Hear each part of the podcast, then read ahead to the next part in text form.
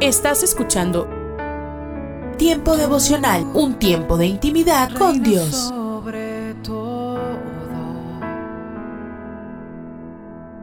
tu majestad inigualable es. Voy a iluminar con tu luz. Escucha y comparte. Comparte. De mi boca viene Tiempo devocional solo. En las plataformas Spotify, Google Podcast, Amazon Music y donde quiera que escuches tus podcasts. cielo solo tú, tú, tú. Para que linterna si estás conmigo. La Biblia en un año. Día 238.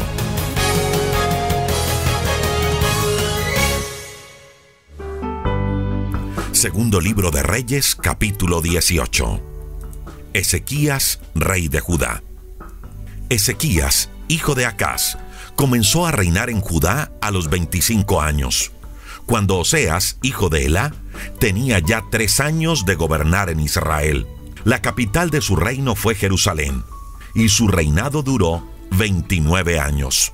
Su madre se llamaba Abí, hija de Zacarías. Ezequías obedeció a Dios en todo, tal como lo había hecho su antepasado David. Quitó los pequeños templos de las colinas en donde la gente adoraba a dioses y destruyó todas las imágenes de Astarté. También hizo pedazos a la serpiente de bronce que había hecho Moisés, porque los israelitas la trataban como a un dios, pues le quemaban incienso y la llamaban Neustán. Ezequías confió en el verdadero Dios de Israel. Ni antes ni después hubo en Judá otro rey como él. Siempre fue fiel a Dios y obedeció todos los mandamientos que Dios le había dado a Moisés. Por eso, Dios siempre lo ayudaba y permitía que le fuera bien en todo. Un día Ezequías se puso en contra del rey de Asiria y le dijo que no seguiría bajo su dominio. También venció a los filisteos que estaban en los pequeños poblados y en las ciudades, hasta Gaza y sus fronteras. Los asirios conquistan Samaria. Durante el cuarto año del reinado de Ezequías, llegó Salmanasar, rey de Siria, y rodeó la ciudad de Samaria. Era el séptimo año del reinado de Oseas en Israel. Después de mantener rodeada la ciudad durante tres años, Salmanasar se apoderó de ella.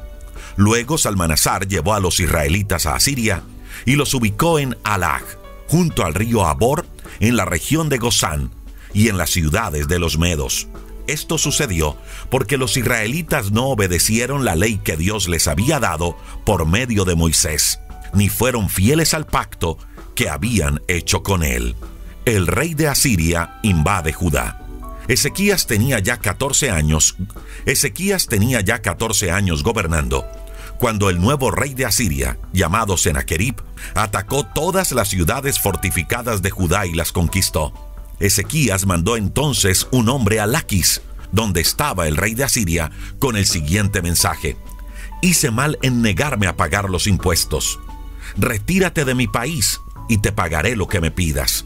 Entonces Sennacherib le pidió a Ezequías un impuesto de 9.900 kilos de plata y 990 kilos de oro. Ezequías le dio toda la plata que encontró en el templo de Dios y en los tesoros del palacio. También quitó el oro de las puertas del templo y de sus marcos que él mismo había mandado a poner, y se lo entregó a Sennacherib. Después Sennacherib envió desde Laquis a tres de sus oficiales de confianza al frente de un poderoso ejército para atacar Jerusalén. Cuando llegaron, acamparon junto al canal del estanque de Siloé, por el camino que va a los talleres de los teñidores de tela, y mandaron a llamar a Ezequías. Pero el rey no salió, sino que envió a Eliakim, encargado del palacio, y a Sebna y a Joán, sus dos secretarios. Entonces, uno de los oficiales asirios les dio este mensaje para Ezequías. El gran rey de Asiria quiere saber por qué te sientes tan seguro de ganarle. Para triunfar en la guerra no bastan las palabras, hace falta un buen ejército y un buen plan de ataque. ¿En quién confías que te atreves a luchar contra el rey de Asiria? ¿Acaso confías en Egipto? Ese país y su rey son como una caña astillada que se romperá si te apoyas en ella y te herirá. Y si me dices que confías en Dios, entonces, ¿por qué has quitado todos los altares y ordenaste que tu pueblo lo adore solamente en Jerusalén? Si no tienes con qué atacarme. Si tú no tienes con qué atacarme. Es más, si ahora mismo me muestras a dos jinetes, yo te doy los caballos. Y si estás esperando a los egipcios, déjame decirte que los caballos y carros de combate de Egipto no harán temblar ni al más insignificante de mis soldados. Además, hemos venido a destruir este país porque Dios nos ordenó hacerlo. Eliaquín, Sebna y Joac le dijeron al oficial asirio, por favor, no nos hable usted en hebreo, háblenos en arameo, porque todos los que están en la muralla de la ciudad nos están escuchando. El oficial asirio le respondió, el rey de Asiria me envía a hablarles a ellos y no a ustedes ni a Ezequías, porque ellos, lo mismo que ustedes, se van a quedar sin comida y sin agua. Será tanta el hambre y la sed que tendrán que hasta se comerán su propio excremento y se beberán sus propios orines. Después el oficial asirio se puso de pie y gritó muy fuerte en hebreo, Escuchen lo que dice el gran rey de Asiria. No se dejen engañar por Ezequías, porque él no puede salvarlos de mi poder. Si les dice que confíen en Dios, porque Él los va a salvar, no le crean. Hagan las paces conmigo y ríndanse. Entonces podrán comer las uvas de su propio viñedo, los higos de sus árboles y beber su propia agua. Después lo llevaré a un país parecido al de ustedes, donde hay trigo, viñedos, olivos y miel. Allí podrán vivir bien y no morirán. No escuchen a Ezequías, pues él los engaña al decirle que Dios los va a salvar. A otras naciones sus dioses no pudieron salvarlas de mi poder, ni los dioses de Amat, Arpad, Sefarbaín, Iva y Ená pudieron salvar a Samaria de mi poder. Así que no esperen que el Dios de ustedes pueda salvar a Jerusalén. La gente se quedó callada, porque el rey les había ordenado no contestar.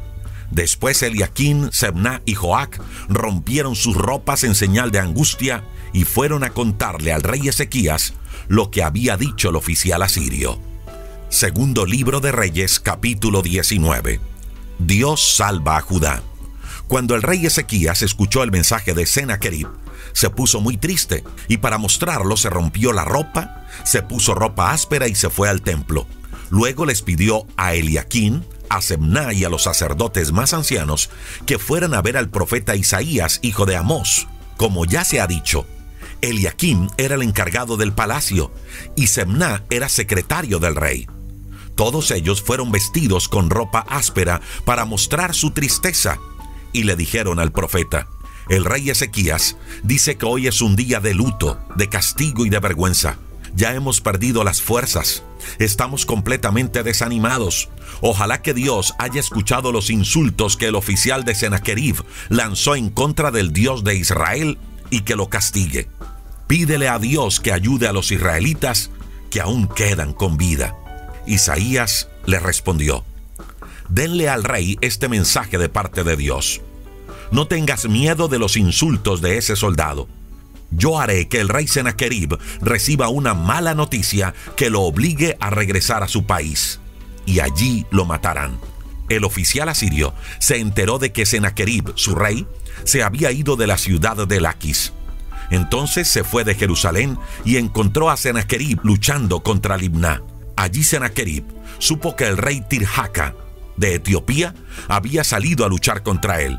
Entonces le mandó un nuevo mensaje a Ezequías.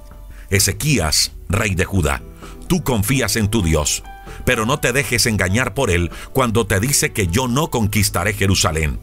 Como bien sabes, los reyes de Asiria han destruido por completo a cuanto país quisieron. No creas que tú te vas a salvar.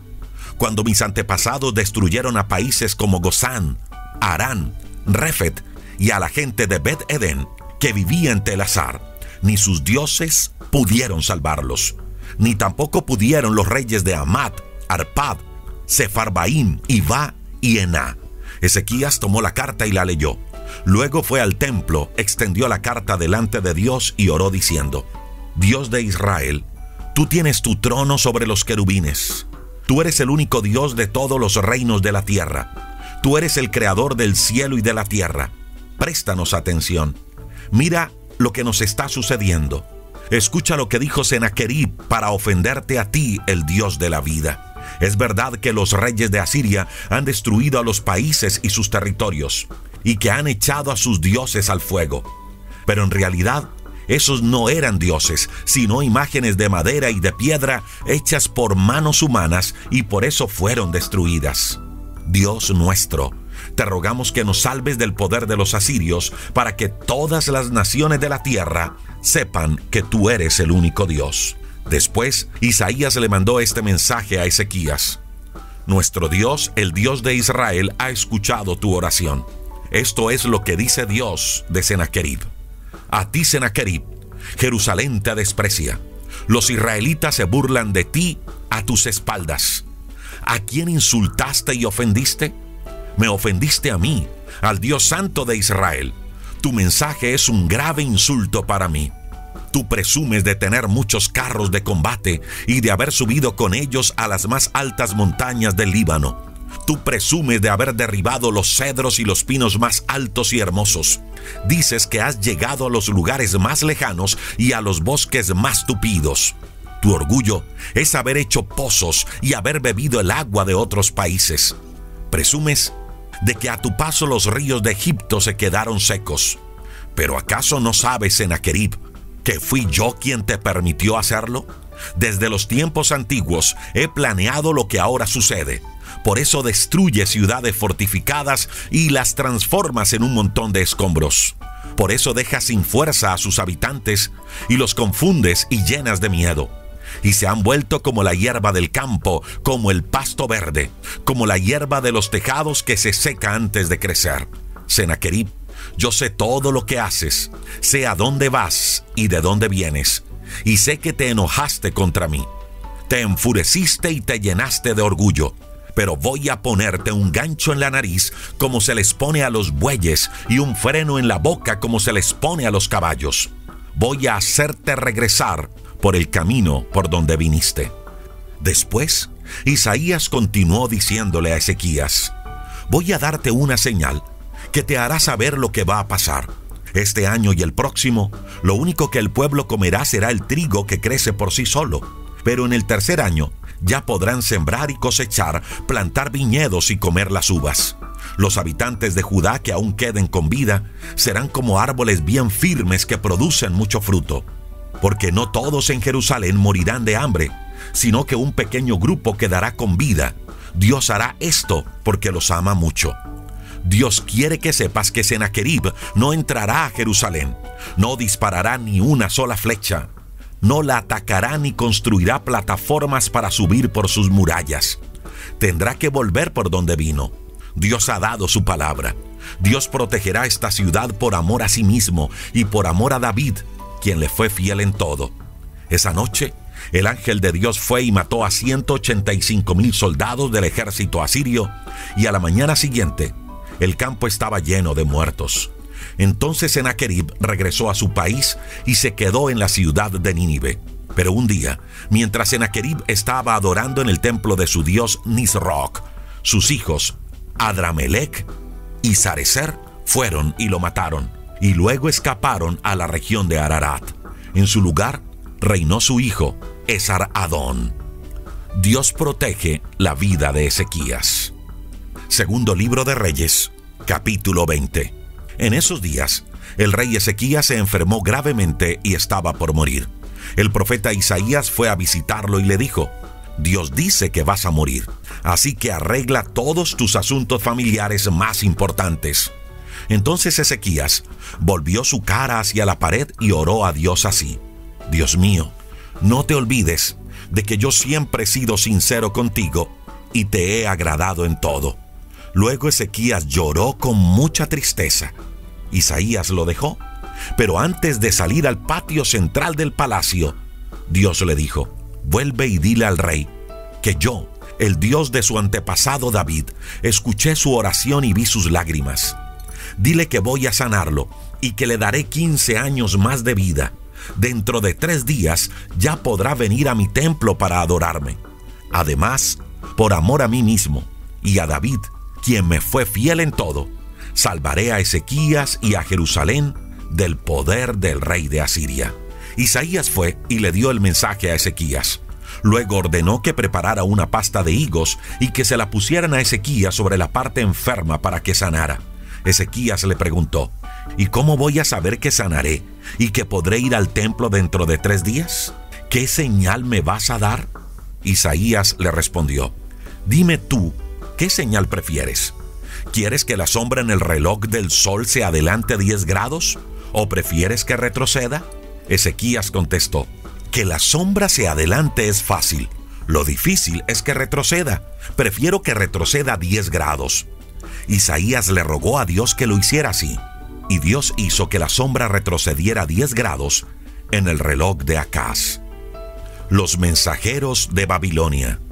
Merodac Baladán, hijo de Baladán, que era rey de Babilonia, se enteró de que Ezequías había estado enfermo. Así que le envió mensajeros con cartas y un regalo. Ezequías les dio la bienvenida y les mostró todos los tesoros del palacio, el oro y la plata, los perfumes, los aceites finos y las armas y todo lo que había en las bodegas. Recorrieron todo el palacio y el reino, y no hubo nada que Ezequías no les mostrara. Entonces el profeta Isaías fue a ver al rey y le preguntó, ¿Y esa gente de dónde vino? ¿Qué te dijeron? Ezequías respondió, vinieron de Babilonia, que es un país muy lejano. Isaías le preguntó, ¿qué vieron en tu palacio? Ezequías contestó, todo. Les mostré todo lo que tengo en mi palacio y en mis bodegas. Entonces Isaías les dijo, escucha este mensaje de parte de Dios. En el futuro, todo lo que hay en tu palacio será llevado a Babilonia. Se llevarán todo lo que juntaron tus antepasados hasta el día de hoy no va a quedar nada. También algunos de tus hijos se lo llevarán a Babilonia, y allí los harán esclavos, y no les permitirán tener descendientes. Ezequías pensó que por lo menos vivirían seguros y en paz mientras él fuera rey. Así que le respondió a Isaías, si así lo quiere Dios, está bien. Muerte de Ezequías. Todo lo que hizo Ezequías todas sus hazañas y cómo construyó el estanque y el canal para llevar agua a la ciudad, está escrito en el libro de la historia de los reyes de Judá. Cuando Ezequías murió, lo enterraron en la tumba de sus antepasados. Su hijo Manasés reinó en su lugar.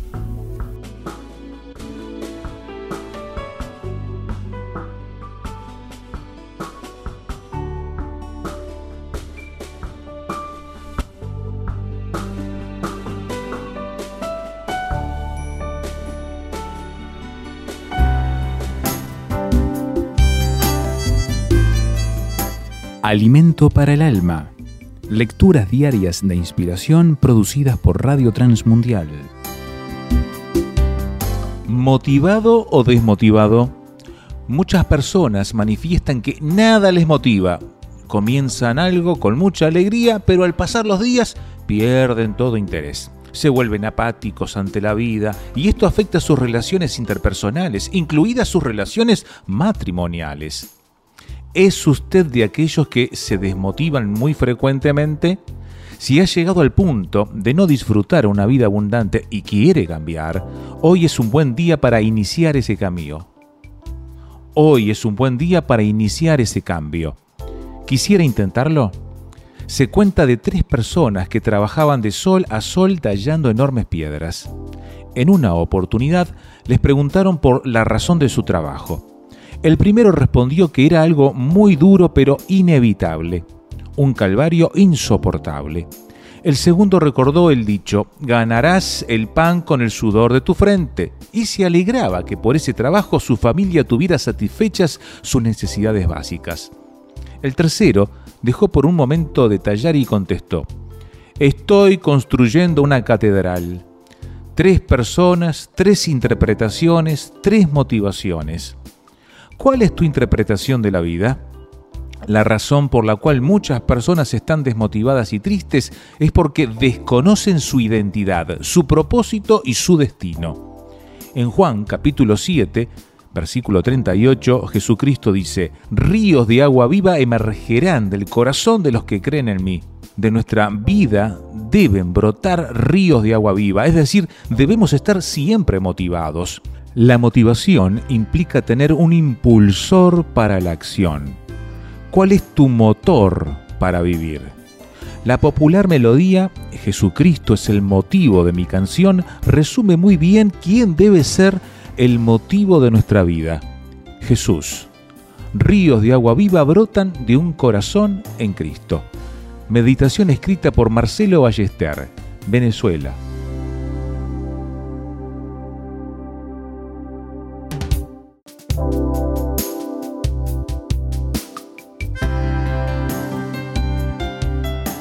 Para más información o si desea adquirir el libro Alimento para el Alma, escriba a apa.transmundial.org o llame aquí en México al 50 25 42 06. 50 25 42 06. Alimento para el Alma es una producción de Radio Transmundial.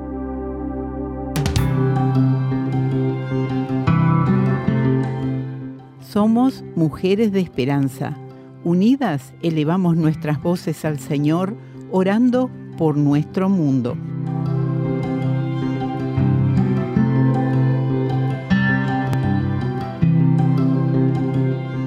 Padre, oramos por las mujeres empobrecidas en Tanzania, que puedan aprender las habilidades necesarias para poder encontrar empleo y proveer para sus familias.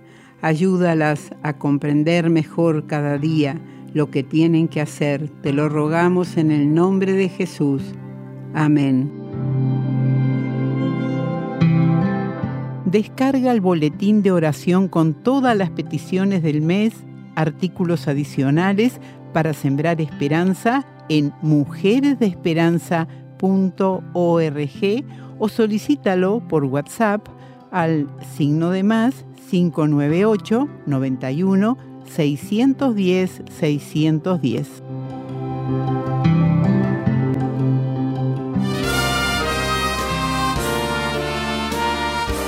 presentamos La Buena Semilla, una reflexión para cada día del año. La buena semilla para hoy se encuentra en 1 Timoteo 2, versículos 5 y 6. Hay un solo Dios y un solo mediador entre Dios y los hombres, Jesucristo hombre, el cual se dio a sí mismo en rescate por todos y en Apocalipsis 1.5, Jesucristo nos amó y nos lavó de nuestros pecados. La reflexión de hoy se titula Solus Christus. Solo Cristo. Esta afirmación puede parecer sorprendente.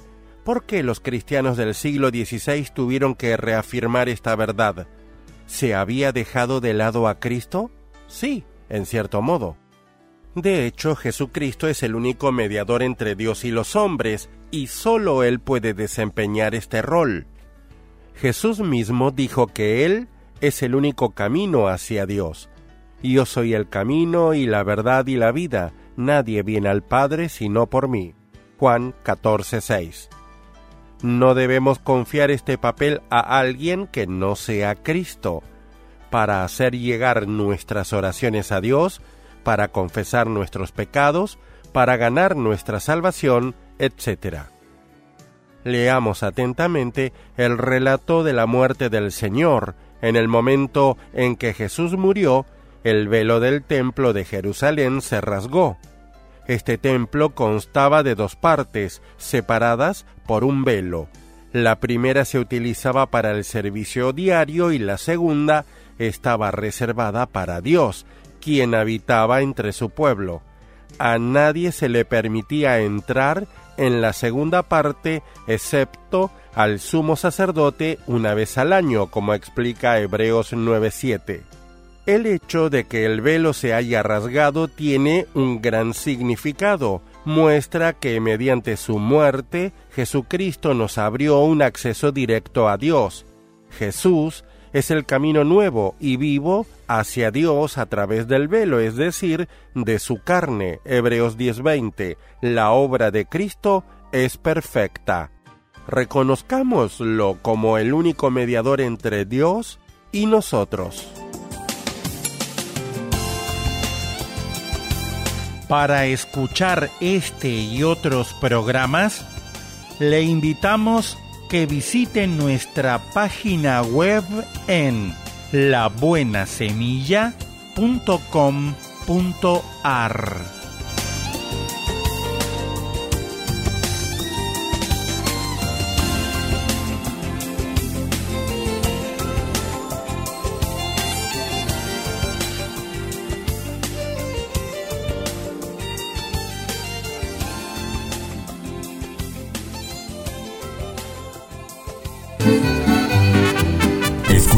emisoras de Rema Radios tinieblas perdido en la a mar. través de Tuning y Seno Radio Maneras que cambiara mi vivir. y en nuestra página web remarradios.witsai.com diagonal radios. Y nunca, nunca pude hallar la solución. Mi Dios solo mi Dios. Devocional con el pastor Constantino Varas de Valdés. Revístete de toda la armadura de Dios para que hagas frente a las acechanzas del diablo. ¿Qué tal? Vamos a considerar la palabra del Señor para ser fortalecidos contra las acechanzas del diablo. Quiero agradecer tus oraciones. El Señor nos ha usado para compartir su palabra en la etnia wixárika. Niños, jóvenes y adultos escucharon las enseñanzas y nos comprometimos en seguir al Señor frente a cualquier obstáculo o barrera que el enemigo ponga. Cuánta necesidad hay en cada lugar, en cada familia y en cada espacio donde estamos colaborando. Lo mismo sucede donde te encuentras. Si eres un colaborador o un líder de proyectos misioneros, de campos de verano, escuelas bíblicas, institutos misioneros, brigadas médicas y otros ministerios donde servimos llevando el mensaje de Dios, te enfrentas a mucha oposición. El origen de todas esas barreras, sin duda, es el diablo, porque no quiere que la luz del Evangelio ilumine la mente y el corazón de aquellas personas que están sumidas en una adicción y en consecuencia la familia sufre. Estoy convencido que el Evangelio de Jesucristo es el único que puede satisfacer las necesidades de cada persona, proveerle salud mental, fortaleza espiritual, que se restauren las relaciones rotas. Lo que necesitamos es predicar el Evangelio, enseñar la Biblia, que el mensaje del Señor Jesucristo se escuche en las casas, en las calles, en las montañas, en todo lugar. No te detengas en hablar del Señor. No tengas miedo cuando el enemigo te acosa o te intimida, haciéndote creer que no sirves, que no vales, que tus esfuerzos son inútiles y que de todos modos la maldad triunfará. De ninguna manera. Nuestro Dios eterno es quien triunfa. Él es victorioso. He sido testigo. Cuando la palabra del Señor es predicada, se estremecen las puertas del infierno, porque el Señor lleva libertad, vida eterna, salvación y esperanza para vivir confiando en el Señor. Este día y los próximos, ponte la armadura de Dios. Haz frente a cualquier acechanza del diablo. Predica su palabra. Colabora donde te inviten. El Señor quiere usarte. Ánimo. Te invitamos a compartir este devocional. Cada mañana al despertar, tu gran amor rodea mi corazón. Cada paso que yo doy. Esto es la palabra para ti hoy.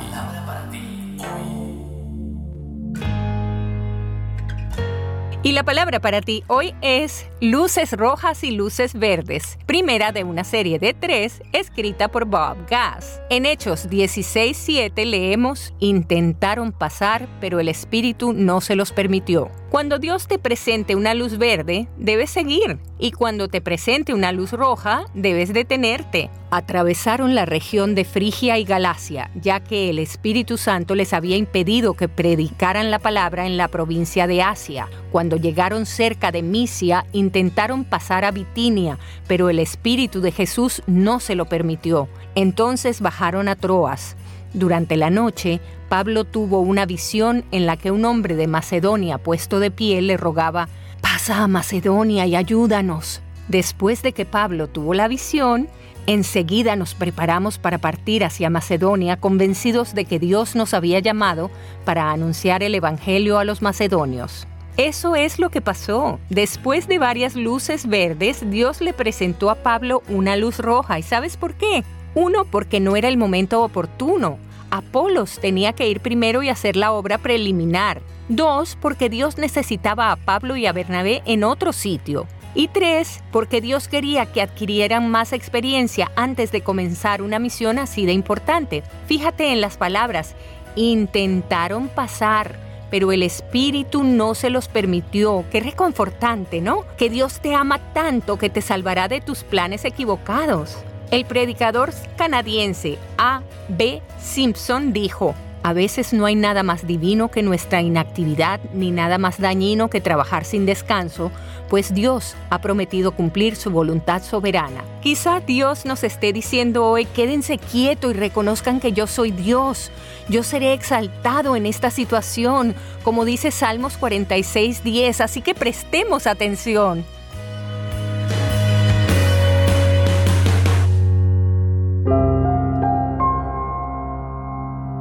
¿Por qué es tan serio rechazar a Jesús? ¿Cómo has decidido responder a su llamado?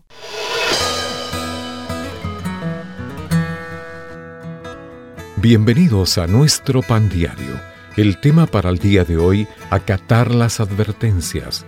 La lectura se encuentra en Mateo capítulo 10. Y a cualquiera que me niegue delante de los hombres, yo también le negaré delante de mi Padre. Cuando un carterista intentó robarme mientras estaba de vacaciones en otro país, no me sorprendió. Había leído sobre los peligros de los ladrones en los trenes, pero nunca esperé que fuera a sucederme. Felizmente el ladrón tenía dedos resbaladizos, así que la cartera cayó al suelo y la recuperé. Pero el incidente me recordó que debería haber acatado las advertencias.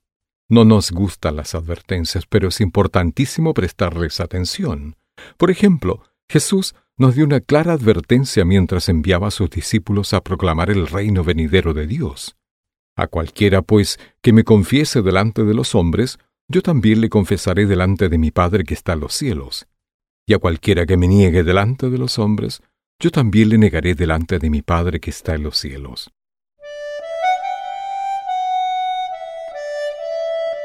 Por amor, Dios proporcionó un Salvador y un plan para que estuviéramos en su presencia toda la eternidad. Pero si le damos la espalda y decidimos rechazar su mensaje de salvación y la vida que ofrece, nos perderemos la oportunidad de estar con Él. Que podamos confiar en Jesús, aquel que decide salvarnos de una separación eterna del que nos ama y nos hizo.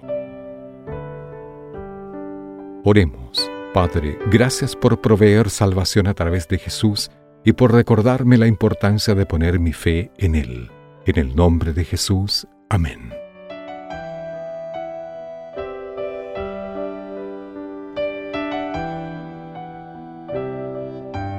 Para tener acceso a más información y otros recursos espirituales, visítenos en www.nuestropandiario.org.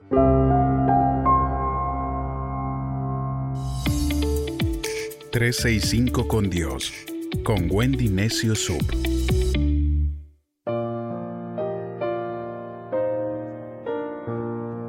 Disfruta tu vida. ¿Cuántos se sienten cansados?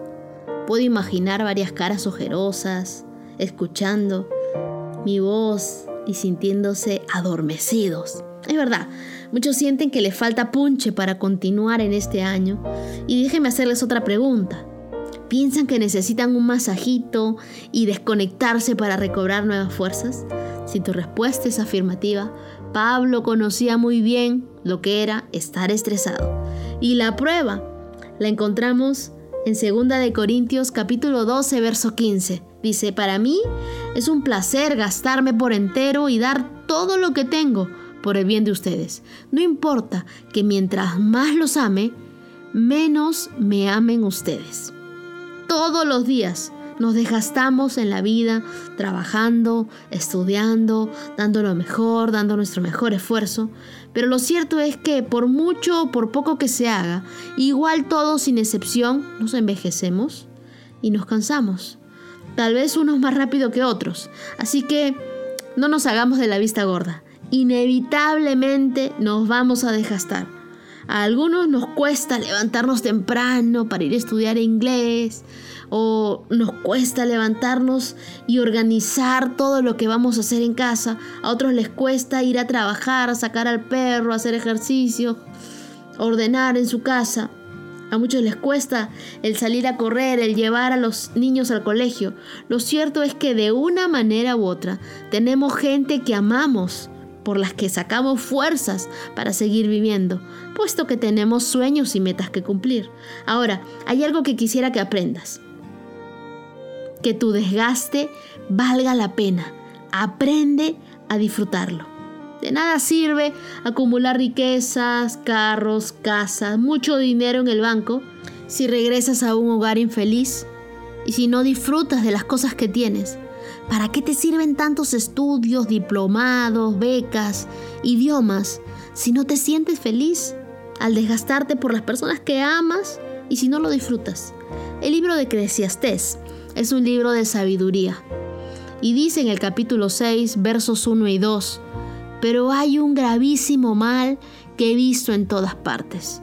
Dios les ha dado una inmensa riqueza y honra que les permite obtener todo lo que se les antoje, pero no les ha dado salud para disfrutarlo. Mueren y otros se apoderan de todo. Esto es absurdo, simple burla y una falla grave. Estoy totalmente de acuerdo.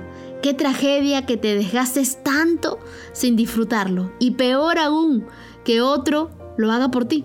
Ah, no, yo misma quiero disfrutar de mis bendiciones. Pablo se desgastó por su familia, por su gente. Jesús lo hizo por la humanidad.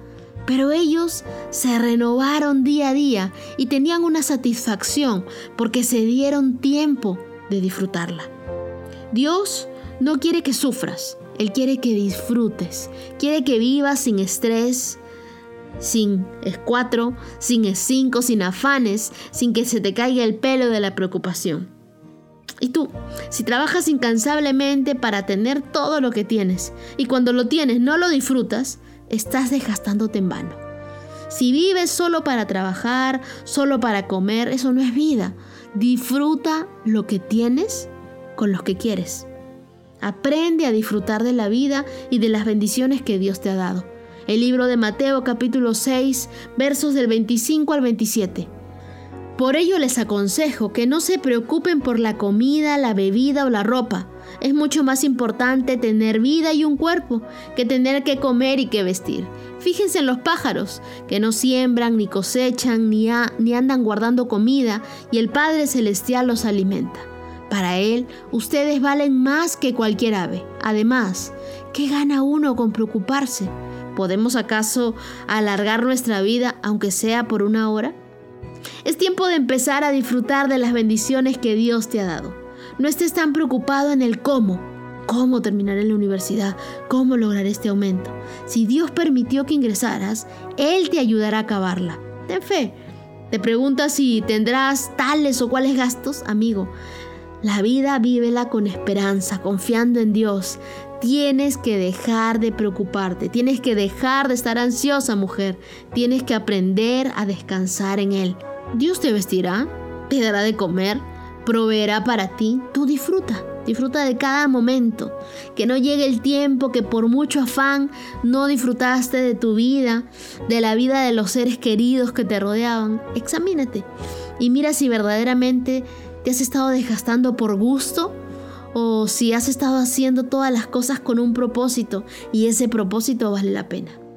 Debemos aprender a disfrutar la vida y parte de aprender a disfrutar la vida es disfrutar de los pequeños detalles. Cada mañana despiértate y di, hoy voy a disfrutar la vida, no me voy a amargar por nada ni por nadie. Hoy voy a disfrutar la vida y voy a disfrutar de esas pequeñas cosas cada día, esos pequeños detalles, esas cositas que, lo hacen, que hacen especial tu día. Por ejemplo, en mi caso, siempre me han encantado los perfumes y yo reservaba mi perfume francés, mi preferido, y decía, este no lo voy a usar, sino para una ocasión súper especial, ¿no? Hasta que leí este pasaje y dije, no, tengo que aprender a disfrutarlo. Entonces había momentos en los cuales me bañaba, terminaba de hacer mis ejercicios, de leer, y decía, bueno, estoy lista, voy a echarme mi perfumito y voy a oler rico para mí, porque me lo merezco, porque lo voy a disfrutar, es un bonito día. Y mira, sucedió conmigo así durante varios días y luego entramos en la cuarentena, ¿no? Ha pasado un año, un año en el que no me enfermé, luego que me ha dado el COVID, justo una de las secuelas del COVID es que ya no puedo leer. Entonces, todas esas esencias, todos mis perfumes, todas las cositas que en algún momento me compré, ni siquiera en este momento las puedo percibir.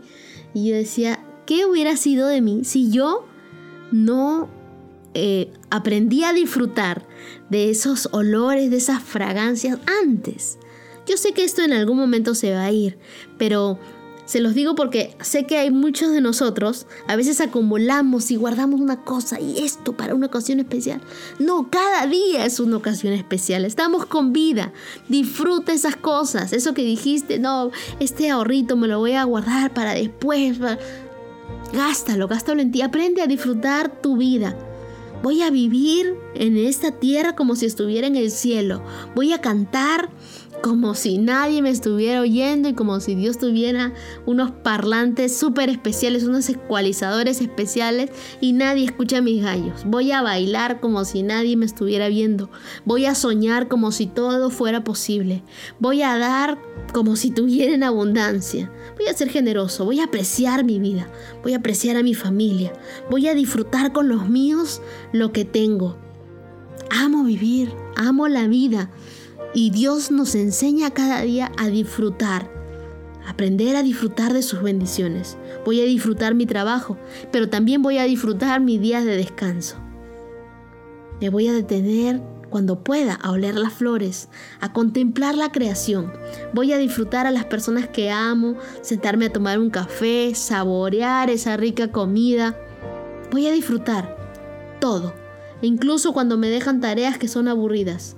Voy a disfrutar hacer cosas que antes no disfrutaba hacer, pero ahora las hago con gusto.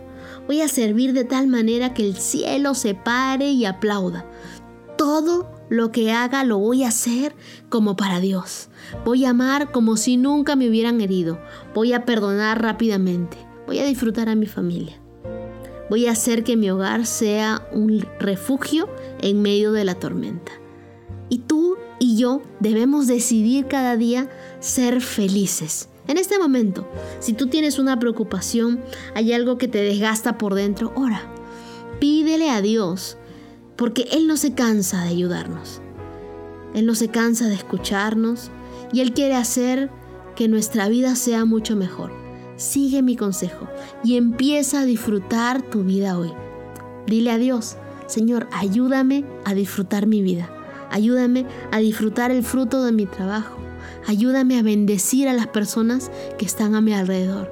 Dios, ayúdame a disfrutar y a no reprimirme con las cosas. Ayúdame, Señor, a ser generoso. Ayúdame, Dios. Búscanos en Facebook, Facebook, www.facebook.com, diagonal Rema Radios MEX www.facebook.com diagonal Rema Radios.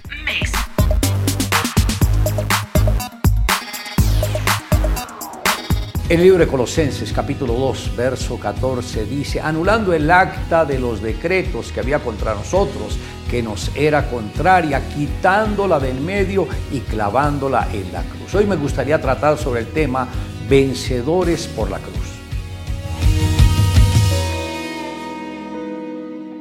Como podemos ver, el apóstol Pablo nos está guiando a conocer y valorar lo que es la cruz del Calvario. Por eso dice, anulando el acta de los decretos que había contra nosotros. Recuerde, Adán y Eva fueron prácticamente destituidos de la gloria de Dios por un solo pecado. Ahora nosotros cuando nos miramos estamos llenos de pecados desde muchas veces, desde antes de nacer y que desde niños algunos ya empiezan a vivir contaminados con el pecado. Pero cuando uno tiene un encuentro personal con Jesucristo, el mismo Señor es el que nos revela cómo fue que Él nos dio la victoria. Por eso el apóstol Pablo dijo, anulando el acta de los decretos que había contra nosotros. Cuando nosotros pecamos, empezaba a abrirse una acta de los pecados que estamos cometiendo. Cuando empezamos a pecar, se activa prácticamente una nube que nos lleva prácticamente a una esclavitud.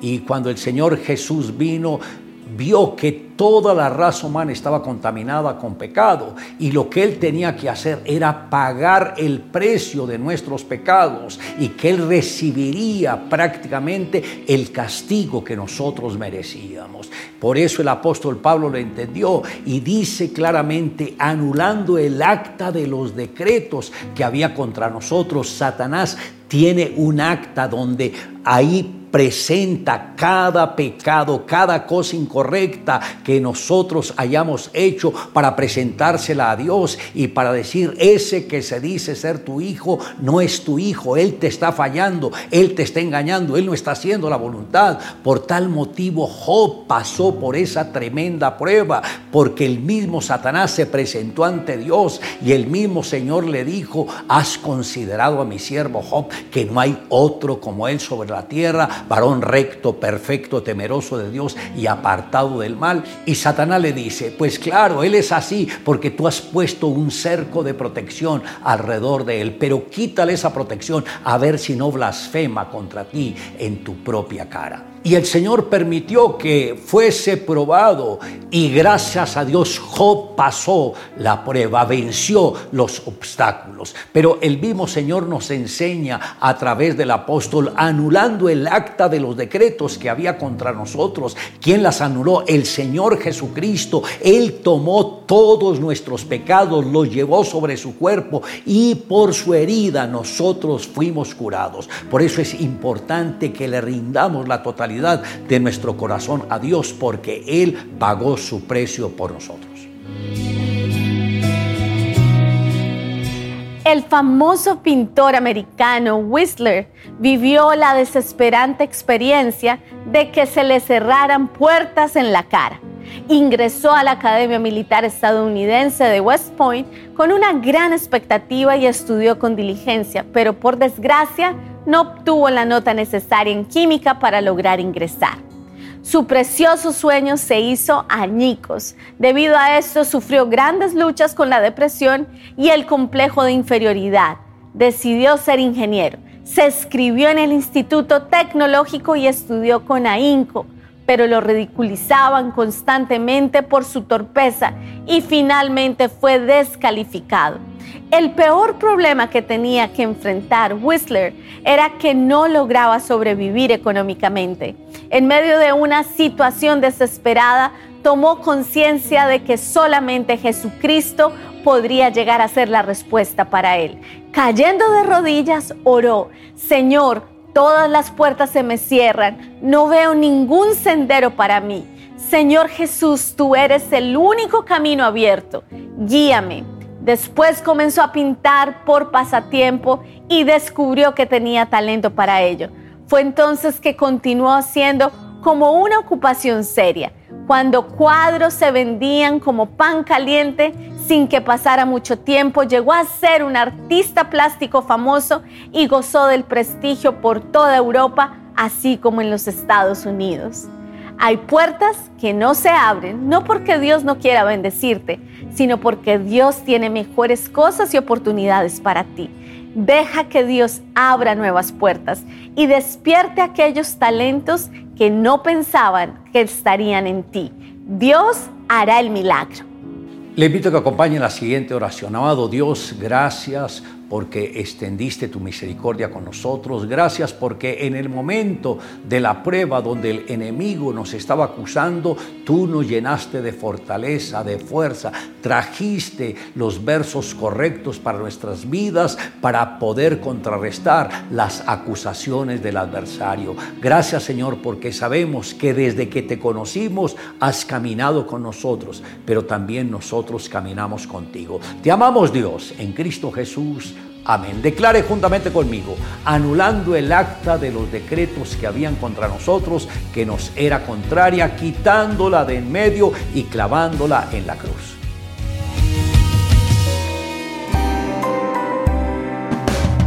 El alimento que tu alma necesita para que puedas comenzar un nuevo día es el momento de abrir nuestra mente y corazón para que juntos comencemos a vivir en bendición, en oración y en victoria me levanto hoy con reflexión, meditación, con la palabra del Señor. La dosis diaria con William Arana. Una casa estaba ardiendo en llamas se incendió. Los vecinos no se dieron a la espera de salir alarmados. Llamaron a emergencia, bomberos. Todos se habían salvado excepto un niño. Un niño que estaba en ese segundo piso de esa casa. El niño no podía salir porque la escalera estaba llena de llamas. El humo no lo dejaba ver.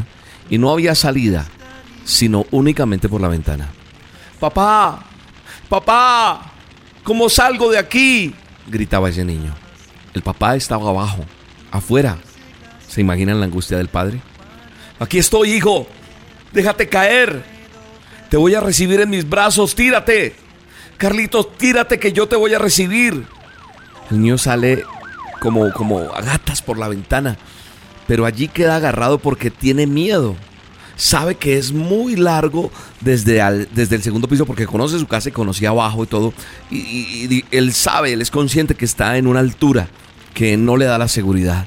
Sin embargo, el papá le dice, suéltate, suéltate, déjate caer. No puedo verte, papá. Lloraba el niño. El papá le decía, pero yo sí te veo. Aquí estoy, ten confianza. Suéltate.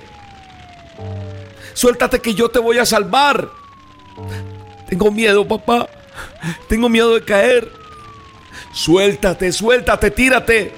No te voy a dejar caer, confía. Las personas, es más, los que estaban alrededor decían, gritaban, decían, suéltate, suéltate, tu papá está ahí, te va a recibir con toda seguridad, no tengas miedo, le decía la gente. Y acordándose por un momento este pequeño de la fuerza y del amor de su padre, el niño toma nuevamente confianza y se deja caer. Y a los pocos instantes ya estaba salvo en los brazos de su papá. Y hoy Dios te quiere decir, suéltate Ten confianza, porque tu Padre te va a recibir con toda seguridad. ¿Sabe una cosa? Hoy, hoy por hoy, yo tengo la plena confianza en que me suelto en el amor, en la bendición de mi Padre eterno. Porque le he conocido, porque he aprendido a confiar en Él, porque he aprendido a experimentar quién es Él en mi vida. Y es lo que quiero transmitirte a través de esta dosis diaria que estamos en medio del peligro, tal vez estamos en medio de la situación más adversa, ya no aguantamos más y no sabemos cómo salir. Y tal vez esa casa incendiada de este pequeño representa lo que es la sin salida que tú puedas estar viviendo, que no sabes para dónde coger, que no ves porque el humo no te deja ver abajo, pero sabes que si te sueltas puedes llegar a matarte, puedes golpearte, puedes maltratarte, y Él te está diciendo hace rato, suéltate porque yo sí te veo. Alguna vez escuché una historia también similar a esta, de alguien que siempre le pidió a Dios que, que le ayudara. Estaba en un precipicio y le decía, suéltate que yo tengo ahí mi mano, te voy a soportar. Pero nunca se soltó. Y estaba, y como todo estaba nublado, estaba a escasos metros, centímetros de, del piso. Pero no tuvo confianza y Dios le dijo, suéltate, suéltate que no hay problema, pero le dio miedo. Y yo creo que muchas veces nosotros no nos soltamos en Dios y no aprendemos a tener confianza porque estamos más bien en una mentalidad humana y esa mentalidad humana no me permite ver lo que Dios quiere hacer con mi vida, lo que Él quiere hacer con nosotros. Él nos dice, tranquilo, tranquila, confía, yo estoy ahí, yo no te voy a dejar abandonado o abandonada. Mire, me encuentro un texto en la palabra de Dios, en Proverbios, capítulo 3, versos 5 y 6. En el manual del hombre, la Biblia me dice, confía en el Señor de todo corazón y no en tu propia inteligencia. Reconócelo en todos tus caminos y Él allanará tus sendas. Esta es una versión más antigua de otra que quiero leerle ahorita. Pero allanar, ¿qué es allanar? Según el diccionario, allanar puede significar dejar, dejar algo que está feo, llano o plano un camino, dejarlo planito. Entonces imagínese un camino feo que quedó bonito, plano. Él va a dejar todo mejor. Dejar o poner eh, transitable un camino. Derribar una construcción. Y yo siento que ese allanar es derribar esas cosas malas que están apartándome de lo que Él tiene. Es vencer o superar alguna dificultad o algún inconveniente. Y voy a permitirme leerles una versión de otra Biblia que tengo, que es la versión La Biblia al Día. Dice la misma cita bíblica que acabo de leerle, la de Proverbios 3, versos 5 y 6, dice, si deseas tener el favor de Dios y de los hombres, y fama, de buen juicio y sentido común, confía plenamente en el Señor. Vea, confiar. Confía plenamente en el Señor. Nunca confíes en ti mismo. Es que ni en uno mismo a veces puede confiar. Hay gente que dice, oiga, yo no confío ni en mí mismo, porque sabe que tienes doble ánimo, porque sabes que te falta más perrenque, te falta más decisión. Entonces uno a veces dice, no, yo no confío ni en mí mismo. Y mire lo que dice aquí la Biblia, la palabra dice, nunca confíes en ti mismo, sino dice que confía plenamente en quién?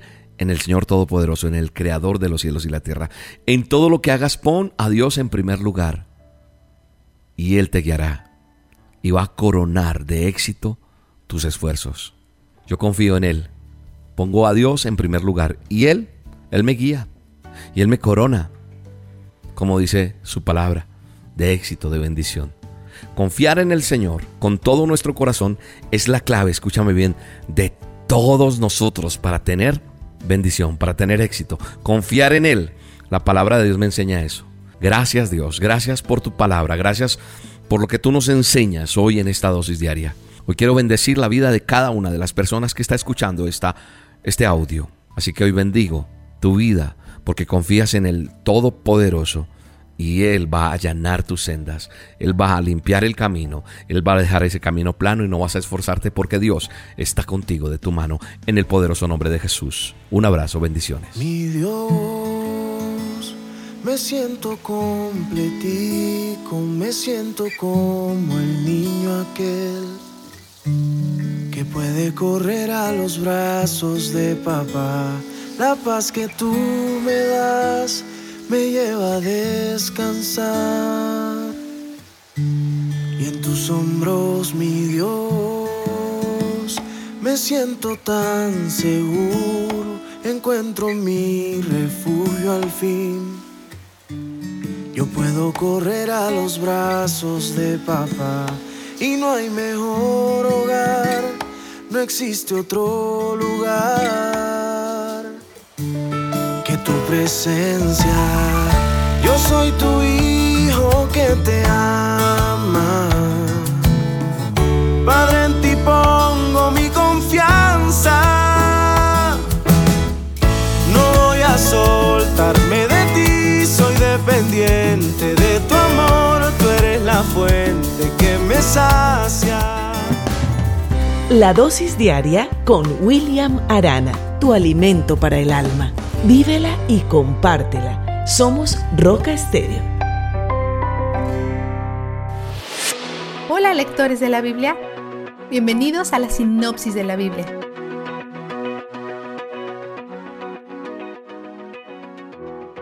Dios es fiel en medio de todo el mal que parece prevalecer. El autor no se contiene en atribuir sus pruebas a Dios, pero como sabemos, las pruebas son la respuesta de Dios a los pecados de las personas. A pesar de atribuir su situación a Dios, el autor dice, el gran amor del Señor nunca se acaba y su compasión jamás se agota. Cada mañana se renuevan sus bondades, muy grande es su fidelidad.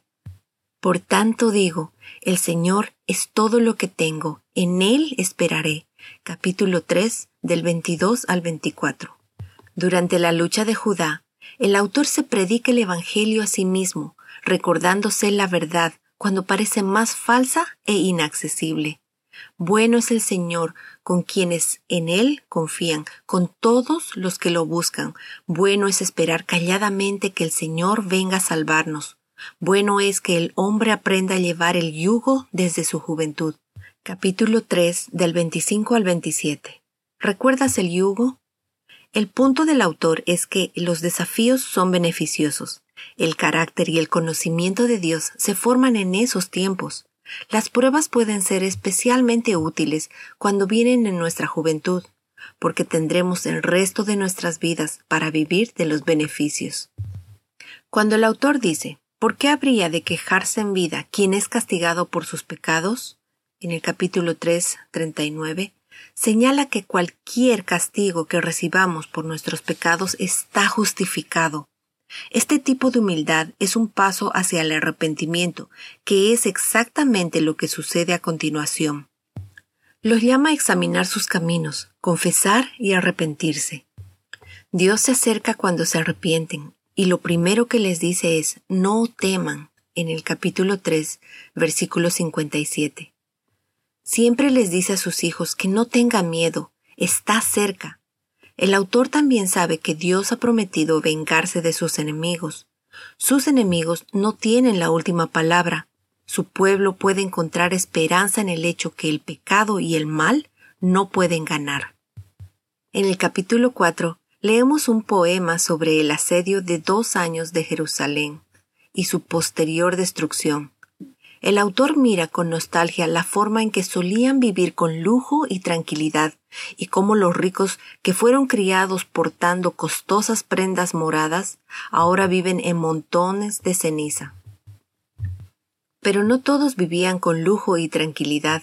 Los ricos oprimían a los pobres, sacrificaban a sus hijos y esclavizaban a las personas ilegalmente, entonces, aunque el autor recuerda cómo las cosas solían ser maravillosas, no eran tan maravillosas para todos. Dice que Jerusalén lo tiene peor que Sodoma. Sodoma fue destruida de inmediato, pero la lucha de Jerusalén duró años. ¿Por qué Dios está actuando con más dureza hacia sus hijos? La mayoría de los estudiosos dicen que la destrucción inmediata era adecuada para Sodoma, ya que eran sus enemigos pero con sus hijos, su objetivo es disciplinar y restaurar por lo que mantiene en cuenta el largo plazo. Está tratando de entrenarlos hacia la obediencia y confianza, y eso no sucede de la noche a la mañana. Mientras tanto en Jerusalén hay una hambruna tan mala que la gente recurre al canibalismo. Su rey ha sido capturado y no tienen líderes, lo que a menudo significa caos. Su vecino Edom se regodea por su difícil situación, por lo que el autor les recuerda que llegará el día en que Dios los castigará por alegrarse por la desaparición de Jerusalén. El capítulo 5 cierra con una oración comunitaria por la misericordia y la restauración de Dios. La disciplina que Dios trajo produjo el arrepentimiento que pretendía. La gente dice, ay de nosotros, hemos pecado, desfallece nuestro corazón y alaban a Dios en sus circunstancias difíciles. Pero tú, Señor, reinas por siempre, tu trono permanece eternamente. Veamos el vistazo de Dios. Lamentaciones 3, del 32 al 33, señala la complejidad de los deseos de Dios. Nos hace sufrir, pero también nos compadece, porque es muy grande su amor. El Señor nos hiere y nos aflige, pero no porque sea de su agrado, al igual que nosotros, puede tener deseos que están en contra entre sí. Pero a diferencia de nosotros, ninguno de sus deseos es pecaminoso, y siempre hace lo que es correcto y mejor. Causa aflicción, pero esa no es su preferencia, e incluso, más de lo que no quiere causar dolor, quiere producir obediencia en los hijos que ama. Y eso lo hace a través de la disciplina, que a veces sí causa dolor, pero disciplina junto con su compasión y amor inalterable. En las capas de su voluntad siempre aterriza en lo que sirve a su mayor gloria y al mayor gozo de sus hijos. Busca su gloria, busca nuestra alegría. Él es donde el júbilo está. La sinopsis de la Biblia es presentada a ustedes gracias a B-Group, estudios bíblicos y de discipulado que se reúnen en iglesias y hogares alrededor del mundo cada semana.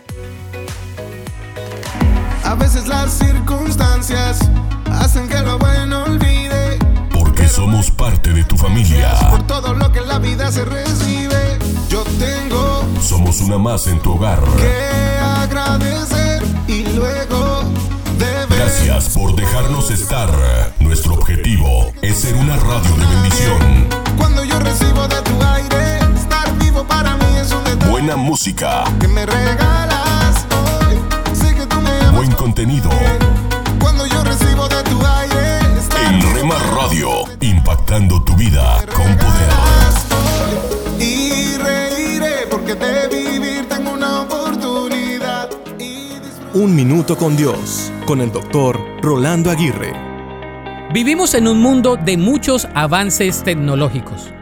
Cada día surgen nuevas invenciones que tienden a facilitar la vida del ser humano.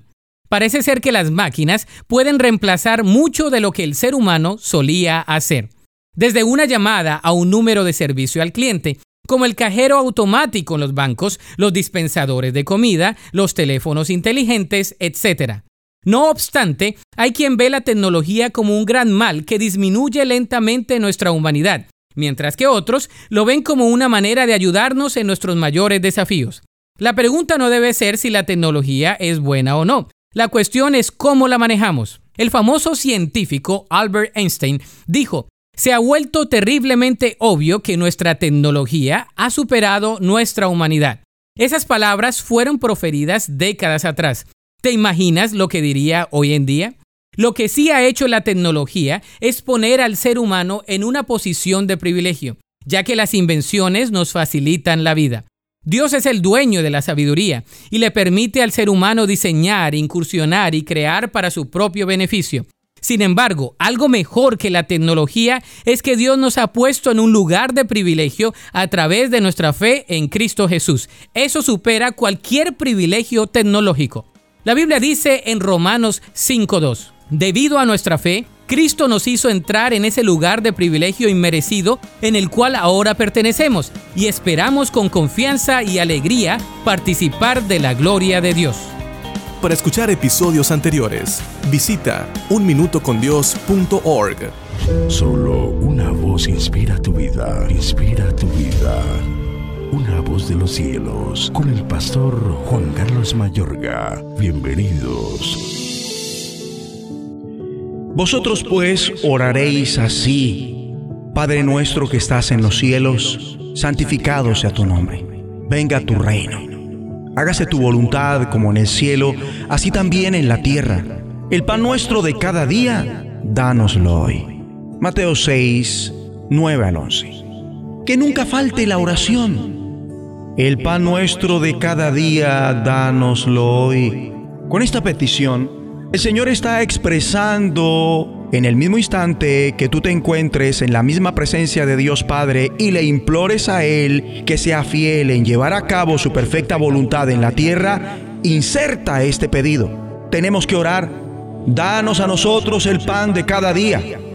Ahora, esta petición se hace en plural y está conectada a nuestro, en Padre nuestro. Si tú le dices al Padre, que vienes ante su presencia con la preocupación de otra gente, en el momento que le pidas pan, tú debes pedir pan para todos. Generalmente expresamos, súpleme, Padre. No se estaba proyectado en alguien más. Pese a que el Señor nos manda nuevamente, supliquen para los demás, así como para ustedes. oren por los demás, intercedan.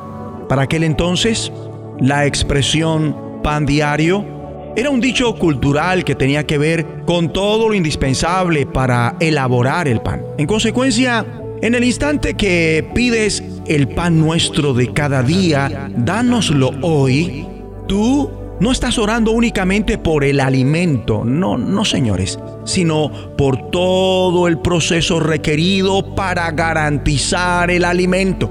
Pongamos el caso para hacer el pan. Se requiere de un radiante sol, de simiente, azoe, aire, terreno, nutrientes, minerales, tiempo, crecimiento, desarrollo, cuidado, recolectar, pulverizar, componentes para elaborar el pan, mezclar, amasar, hornear, panadería, en fin.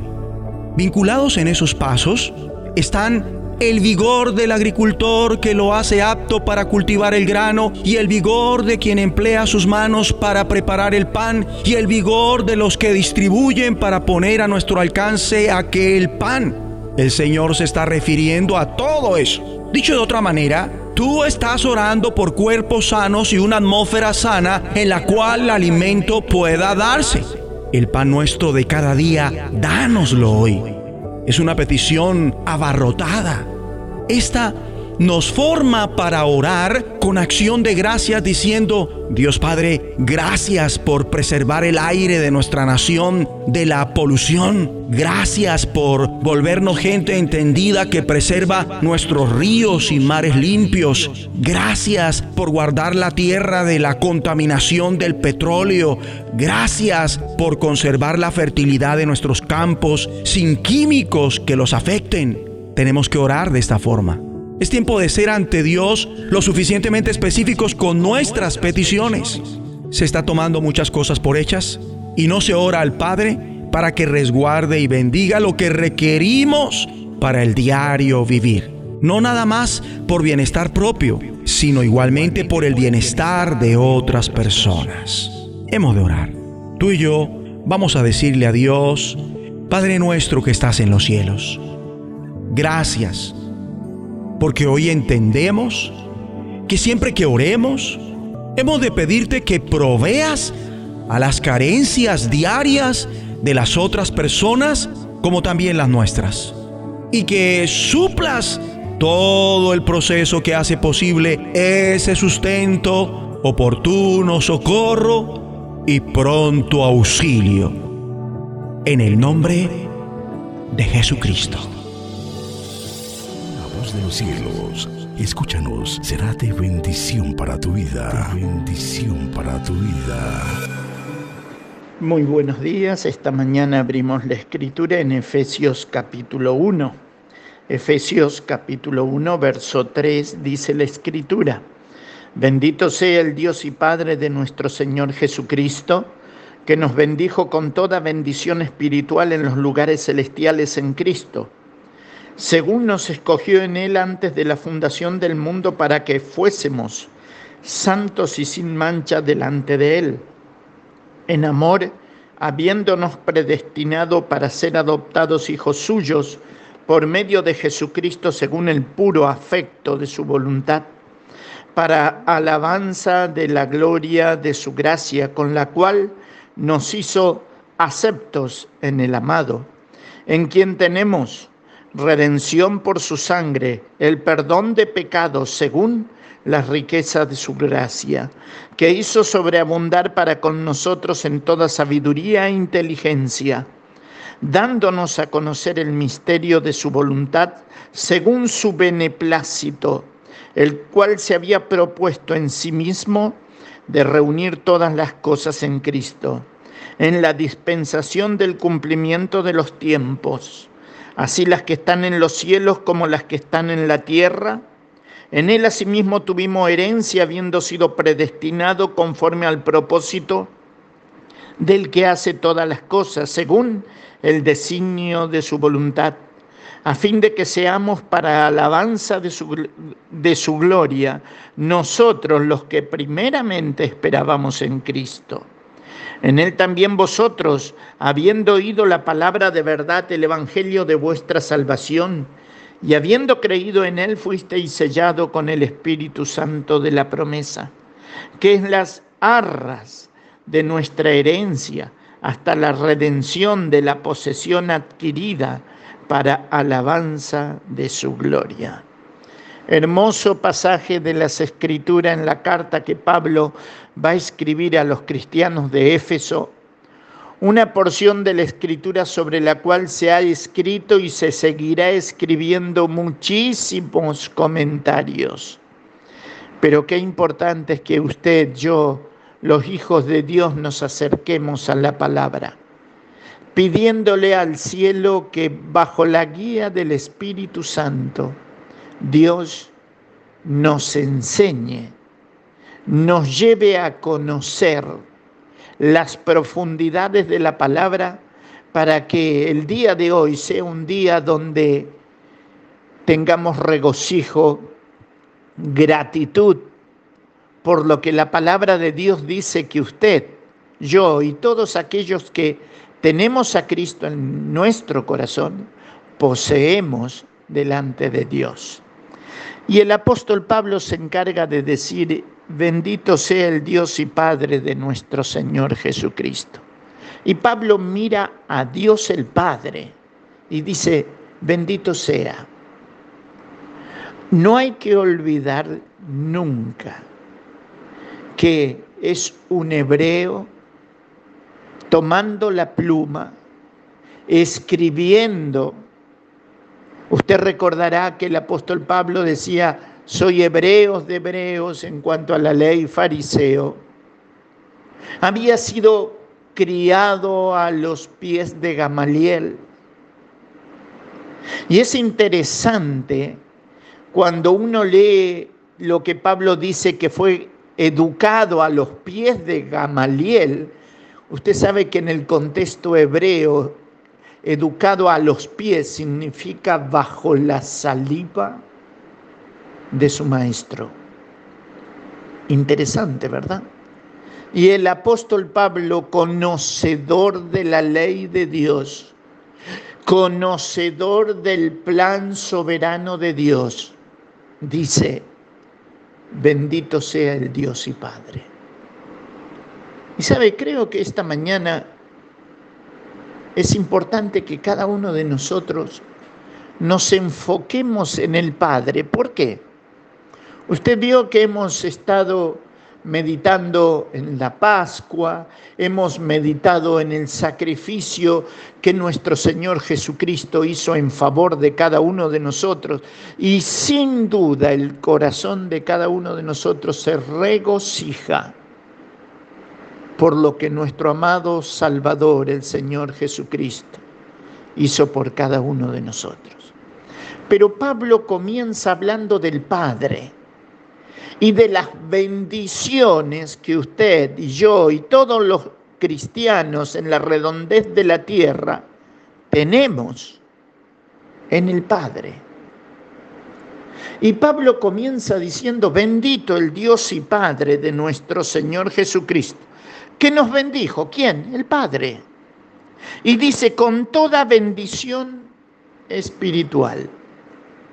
¿Sabes? Creo que es importante para nosotros esta mañana saber que el plan de la redención fue trazado por el Padre antes de la fundación del mundo. Interesante, ¿verdad? El Padre sabía que en el cumplimiento del tiempo, como dice Gálatas 4:4, Dios, el Padre, envió a su Hijo. Y esa palabra enviar es despedir. Si lo tuviéramos que ilustrar, tendríamos que decir que el Padre se paró en la puerta del cielo y le, y le dijo al Hijo, ve al mundo de los hombres, vive por ellos, muere por ellos, resucita por ellos. Pero el tema es que el Padre tenía que ver al Hijo morir en nuestro lugar. Y todo ese plan de redención que el Señor Jesucristo a lo largo de su ministerio público lo había detallado en el corazón de los discípulos de una manera extraordinaria, aunque los discípulos no entendieron. Pero usted recordará que el Señor decía, escribiendo allá en el Evangelio de Juan, en el capítulo 3, dice, si yo fuere levantado de la tierra, mirando hacia la muerte de cruz, dice, a todos los voy a traer a mí mismo. Luego diría, yo pongo mi vida por mí mismo, a mí nadie me la quita. Tengo poder para poner mi vida y tengo poder para volverla a tomar. ¿Por qué? Porque este mandamiento dice, recibí de mi Padre. El Padre le dio ese poder de poner su vida voluntariamente. Y sabes, Quizás tengamos que pensar qué sucedió en el cielo la mañana en que nosotros llevamos al Señor Jesucristo a la cruz del Calvario. ¿Qué sucedió en las filas de los ejércitos de Dios? Estás escuchando Tiempo devocional, un tiempo de intimidad con Dios.